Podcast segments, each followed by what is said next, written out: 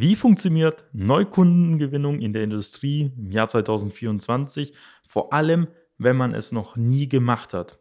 Hallo und herzlich willkommen zu einer weiteren Episode Digitale Kundenmitarbeitergewinnung mit System. So gewinnt man Kundenmitarbeiter heutzutage. Mein Name ist Robert Kirs und heute werde ich mal drüber sprechen, wie das Ganze tatsächlich für Unternehmen aussieht, die in den letzten Jahren oder vielleicht Jahrzehnten nicht mit dem Thema konfrontiert waren und tatsächlich es niemals machen mussten, also Akquise zu betreiben, Neukunden zu gewinnen, vielleicht auch Marketingmaßnahmen zu starten, um vielleicht auch Märkte zu erobern, weil man in der privilegierten Situation war, eben vielleicht von Bestandskunden Weiterempfehlungen zu leben. Heute gebe ich mal so eine Schritt-für-Schritt-Anleitung mit, wie das Ganze ja vielleicht in den nächsten Wochen und Monaten für Sie aussehen könnte, vor allem wenn Sie das noch nie gemacht haben. Und dementsprechend können Sie da sehr viel mitnehmen, ähm, wenn Sie in diesem Jahr, vor allem im Jahr 2024, durchstarten möchten mit der Neukundenakquise.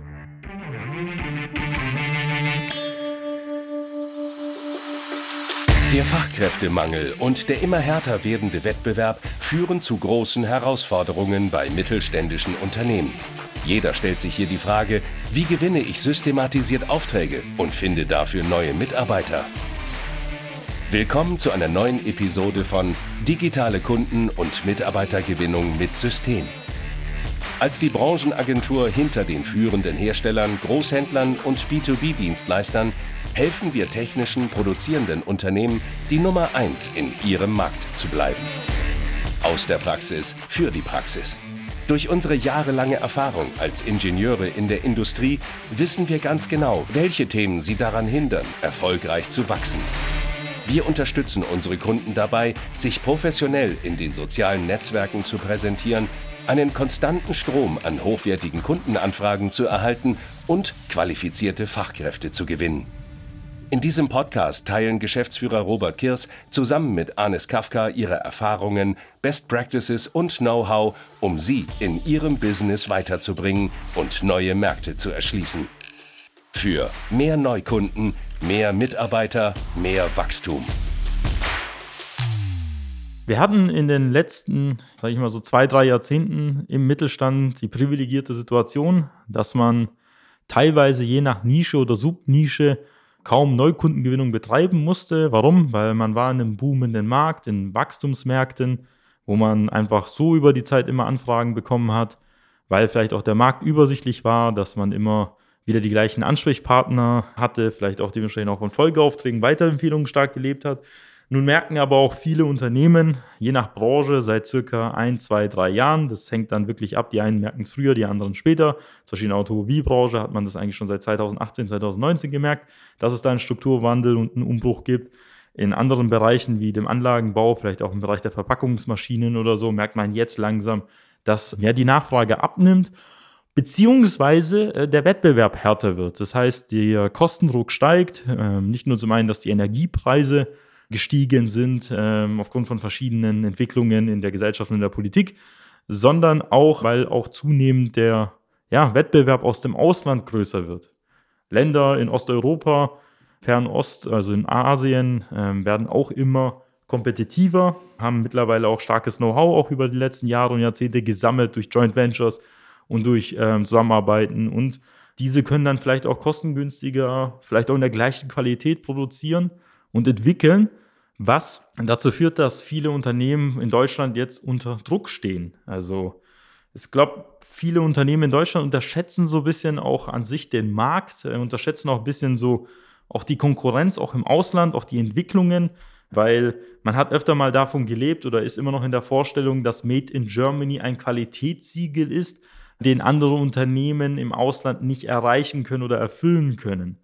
Wenn man aber vielleicht mal auch in, nach Südostasien geht, zum Beispiel auch in Länder wie Singapur, was auch öfter mal als, als asiatische Schweiz bezeichnet wird, merkt man aber auch teilweise, dass äh, doch da einiges anders oder auch besser läuft als bei uns in Deutschland. Angefangen von Universitäten, die mittlerweile in den Top 10 sind, über dahin, dass man da hochqualifizierte Arbeitskräfte und Fachkräfte hat, die dann in der Entwicklung, in der Forschung arbeiten. Wir haben auch tatsächlich auch deutlich mehr Personen absolut gesehen in vielen Ländern, die gebildeter sind oder auch, ja, sage ich mal, so auf einem hohen Standard sind. Also wir können so viele Leute wie möglich hier in Deutschland im IT-Sektor ausbilden. Wir werden niemals da Indien aufholen, auch wenn da vielleicht die individuelle Ausbildung teilweise vielleicht nicht so gut ist wie in Deutschland oder auch die Standards nicht so hoch sind, werden wir aufgrund der absoluten Anzahl der Personen ähm, keine Chance haben, weil es gibt einfach viel mehr. Also alle Großkonzerne in der Automobilbranche, alle DAX-Konzerne haben schon riesige Abteilungen, Standorte in Indien, Bangalore, zum Beispiel unter anderem, wo sie da Forschungszentren, Entwicklungszentren, IT-Zentren aufbauen, weil die Personen dort tatsächlich ähm, nicht nur günstiger sind, sondern auch besser arbeiten und dementsprechend auch das Know-how halt haben. Und das Gleiche gilt auch im Mittelstand, dass natürlich dann die Unternehmen aus dem Ausland, was man zum Beispiel früher für undenkbar gehalten hat, zum Beispiel, dass chinesische Autos jetzt mit europäischen Autos oder deutschen Autos konkurrieren. BYD ähm, zeigt ja auch schon wieder, dass sie der größte Elektrohersteller, also Elektrofahrzeuge oder batteriebetriebene Elektrofahrzeugehersteller der Welt sind. Wo man früher gedacht hat, dass Tesla das Rennen macht, ähm, zeigen sich, dass die chinesischen Hersteller jetzt auch massiv aufholen. Und die Autos sehen nicht schlechter aus und funktionieren auch genauso gut, wenn auch nicht teilweise besser, je, je nachdem, welches Modell man anschaut. Dementsprechend sollte man halt einfach verstehen, dass dieser Trend, dass diese Entwicklung sich überall ziehen wird. Wir haben andere Länder auf der Welt, einfach nur von der Vorstellung her, die halt Interesse daran haben, Wohlstand aufzubauen, die vielleicht auf Platz 1, 2, 3 irgendwann mal sein wollen, wo wir in Deutschland vielleicht diese Mentalität eben nicht haben, dass man anfängt zum Beispiel Gas zu geben, Leistung zu erbringen. Bei uns wird ja in der Schule diskutiert, ob man vielleicht irgendwie was wie Platzierungen oder Wettbewerbe abschafft, damit sich keiner diskriminiert wird. Und das ist genau so ein Aspekt, der uns wahrscheinlich in den nächsten Wochen, Monaten und Jahren und Jahrzehnten verfolgen wird, dass wir dann tatsächlich auch keine Leute mehr haben, die dann dementsprechend in den Wettbewerb gehen und natürlich in irgendeiner Form hier in Deutschland das Land nach vorne bringen. Irgendwann mal gibt es dann nicht die Leute, die Gas geben wollen. Irgendwann gibt es mal Leute, die nicht eine Exzellenz anstreben wollen. Und dann gibt es auch nicht mehr die Leute, die dann vielleicht irgendwie die Unternehmensnachfolge antreten, die Top-Management-Positionen gehen, vielleicht auch gar nicht mehr in Deutschland entwickeln, bauen, sondern halt dementsprechend halt auswandern. Wir dürfen ja nicht vergessen, wir haben ja nicht nur hier die Situation, dass viele Leute in unser Land wollen und kommen, sondern wir haben auch die Situation, dass Top-Fachkräfte, sei es Wissenschaftler, sei es Ingenieure, sei es irgendwelche Manager, Geschäftsführer, Inhaber, auch regelmäßig zu Hunderttausenden aus dem Land auswandern. Dann haben wir natürlich in irgendeiner Form einen Brain Drain, der sich dann ergibt, dass wir natürlich in der Situation sind, ähm, wo ja, unsere Unternehmen in Deutschland schlechter dastehen. Und eine dieser Qualitäten, wo wir auch immer nachstehen, egal sei es jetzt in Nordamerika, sei es in den USA, sei es auch mittlerweile in Asien oder auch vielleicht auch im Nahen Osten, in der arabischen Welt, dass das Thema Marketing und Vertrieb ja überhaupt gar nicht läuft und auch gar nicht teilweise in deutschen Unternehmen so richtig gelebt wird oder überhaupt existiert auf der Agenda. Viele verstehen halt nicht, dass ein Unternehmen nicht von dem lebt, was es produziert oder entwickelt, sondern von dem, was es verkauft. Es ist viel wichtiger, etwas zu verkaufen und es nachher im Nachgang zu entwickeln, als irgendeinen Schrott zuerst zu entwickeln, den keiner mehr auf dem Markt halt braucht. Deswegen sollte man verstehen, dass Marketing und Sales, Marketing und Vertrieb zu Deutsch, die wichtigsten Säulen neben dem eigentlichen Produkt oder dem Angebot sind in einem Unternehmen. Das sollten die meisten Unternehmen halt verstehen. Das heißt, wenn sie nicht in der Lage sind, diesen Prozess abzubilden, welches Produkt, welches Angebot platziere ich auf dem Markt? Wie bewege ich potenzielle Interessenten auf dieses Produkt oder dieses Angebot, die Dienstleistung, je nachdem, was sie anbieten? Und wie überzeuge ich diese, sich mit mir auseinanderzusetzen, beziehungsweise mit dem Unternehmen, dass diese sich bei einem melden und dann sogar vielleicht im Nachgang ein Kunde werden? Man stellt sich das viel einfacher vor, als man denkt, weil man vielleicht früher von Bestandskunden Weiterempfehlungen gelebt hat, die dann ohne Fragen und ohne Diskussion meistens den nächsten Auftrag platziert haben, heißt es nicht, dass es bei Neukunden genau anders aussieht. Ich kann einfach aus Erfahrung sagen, in Zusammenarbeit mit vielen unserer Kunden, das sind einfach öfter mal Marktführer, sind auch sehr etablierte, renommierte Unternehmen, öfter mal die Diskussion aufkommt, hä, wieso ist auf einmal Neukundengewinnung oder auch die Ansprache von Neuinteressenten so anspruchsvoll? Bei Bestandskunden war es dann immer so schnell, dann haben wir ein Angebot zugeschickt, die haben es bestätigt. Und bei Neukundengewinnung, da ist die Resonanz relativ wenig und es dauert, bis man überhaupt die Interessenten in ein Gespräch bekommt. Es dauert Monate, bis man einen Auftrag abschließt. Und das sind so, so Sachen, wo ich mir denke, hey, wenn das ein Geschäftsführer, Inhaber, ein Vertriebsmitarbeiter oder Leiter sagt, dann weiß ich ganz genau, dass er von Marketingvertrieb keine Ahnung hat und von Neukundengewinnung damit verbunden erst recht nicht. Man muss erstmal verstehen, dass Neukundengewinnung ganz anders aufgebaut ist und funktioniert, als Bestandskunden zu halten. Sie haben bei Neukunden das Problem, dass Sie öfter mal eine hohe Anzahl an Interessenten ansprechen müssen, von denen ein geringer Anteil für Sie als Kunden in Frage kommt. Und von diesem geringen Anteil gibt es noch weniger Leute, die tatsächlich kaufen. Das heißt, es ist nicht so, dass Sie 100 Leute ansprechen und 50 davon kaufen, sondern von 100 Leuten kommen vielleicht 10 als Interessenten in Frage und von den 10 kaufen dann vielleicht mal 5, 6, 7, 8 in den nächsten 12, 24 Monaten, von denen einer, der vielleicht sofort bei Ihnen zusagt. Das heißt, die Quoten sind ganz anders die Art und Weise, wie man diese überzeugt, zu, also dass sie überhaupt Kunden werden, läuft auch ganz anders ab. Warum? Weil Bestandskunden wissen, dass sie ja schon eine Leistung liefern, dass sie Qualität liefern. Neue Kunden wissen das gar nicht, weil Produktkauf oder Produktqualität und Dienstleistungsqualität erfährt man immer, egal was man machen kann. Man kann auch auf dem Messestand das zeigen und präsentieren, erst immer nach dem Kauf. Sie können Neukunden eigentlich nie vor dem Kauf durch das Produkt und die Dienstleistung in irgendeiner Form überzeugen.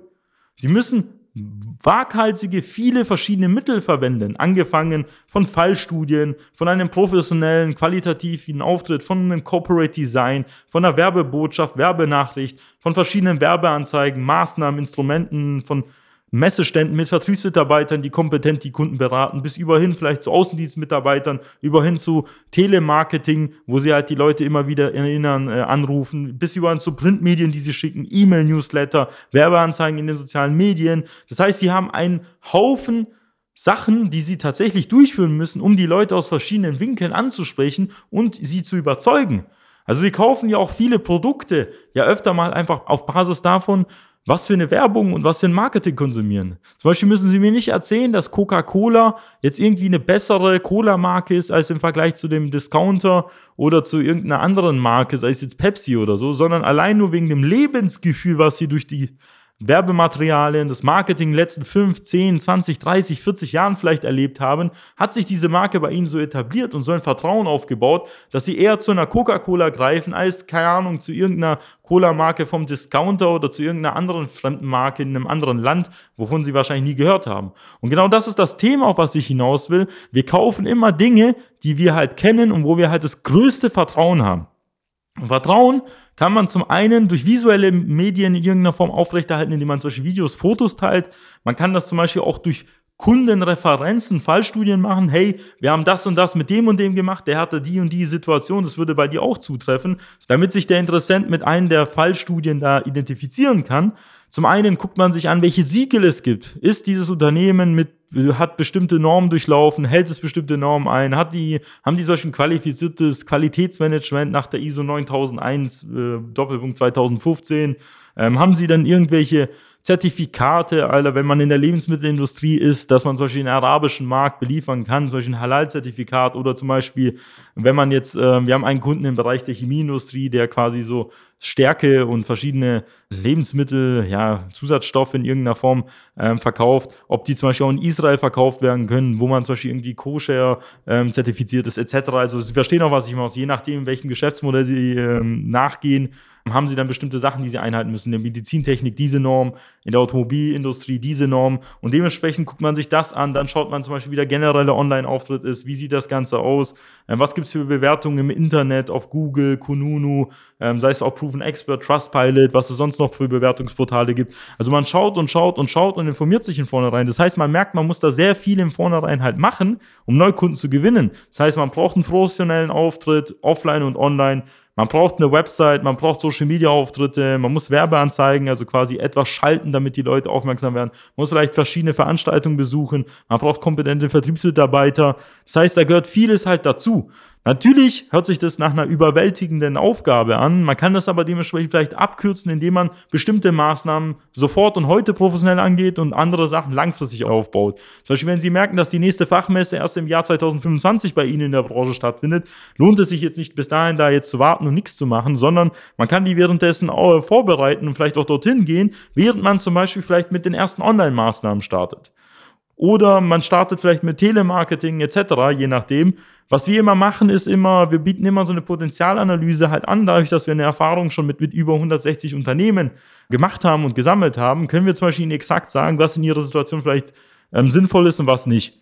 Wir wissen, dass wir schon sehr oft mit unserem Erstgespräch halt werben. Es hat einfach den Hintergrund, wir bieten in diesem Erstgespräch genau das an, was sich in dieser Fragestellung so ein bisschen verbirgt. Und zwar eine Antwort drauf, was Sie in Ihrer Situation halt tatsächlich machen müssen und was sie nicht machen müssen. Das heißt, in einem Erstgespräch von 15 bis 30 Minuten werden wir exakt sagen, welches Potenzial sie in der Zusammenarbeit haben, was tatsächlich zu so und so vielen Anfragen und so und so viel Umsatz führt und was sie vor allem nicht machen müssen in ihrer Situation, wo sie sich sehr viel Zeit und auch Geld sparen können.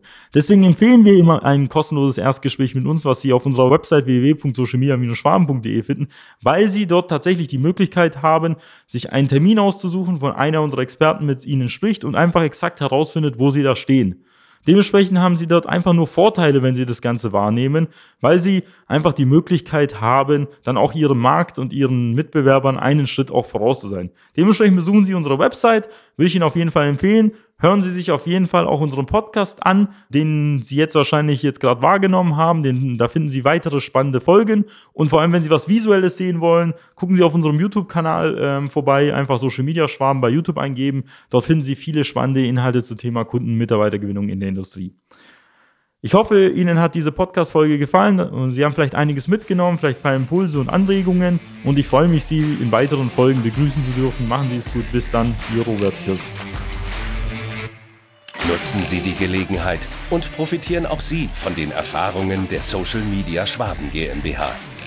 Gerne laden wir Sie auf ein kostenloses Erstgespräch ein, in dem wir Ihre aktuelle Situation analysieren und eine für Sie individuelle Strategie entwickeln, mit der Sie sich als attraktiver Arbeitgeber in der Region präsentieren und kontinuierlich Neukundenanfragen generieren.